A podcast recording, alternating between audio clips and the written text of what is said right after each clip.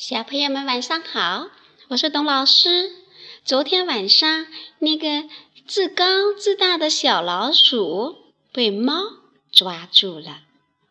那今天晚上的小老鼠它要干什么呢？我们来听听黑熊和小老鼠的故事。黑熊是个大富翁，小老鼠却很穷。有一天，黑熊用他所有的钱买下了一栋别墅。可是，小老鼠用他所有的钱，却只能买下一块砖。他说：“黑熊，现在我已经有一块砖了，以后我的房子就造在你房子的旁边。”黑熊听了，哈哈哈大笑，哈哈哈哈，笑死人了！你想造房子，却只有一块砖。小老鼠说：“好好劳动，砖头就会慢慢增加的。”从此以后，小老鼠就好好的劳动，慢慢的攒钱。黑熊却总是大吃大喝。胡乱花钱。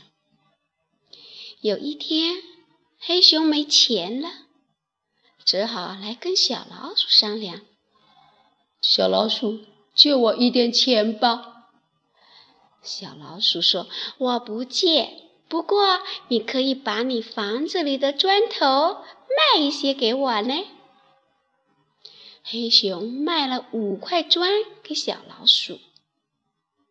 小老鼠在黑熊墙上的五块砖上做下了记号，写上：“这是小老鼠的砖。”从此以后，黑熊要用钱，就把房子里的砖卖给小老鼠。这样，在黑熊的房子里做了“这是小老鼠的砖”。记号的砖不断的增加，没有记号的砖呢，不断的减少。终于有一天，黑熊房子里的每一块砖上面都是这样的记号了。这是小老鼠的砖。小老鼠说：“现在这座房子的每一块砖都是我的啦，你可以搬出去啦。”小老鼠终于拥有了黑熊的别墅，而黑熊呢，只能乖乖的出去了。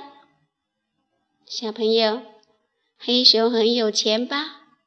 可是呢，好吃懒做，以为自己是大富翁，不用再去劳动了，大吃大喝，胡乱花钱。小老鼠呢？它不放弃，一定要拥有自己的房子，所以它不停的努力，不停的努力，终于实现了自己的愿望。小朋友，不管你多有钱，都一定要认真工作。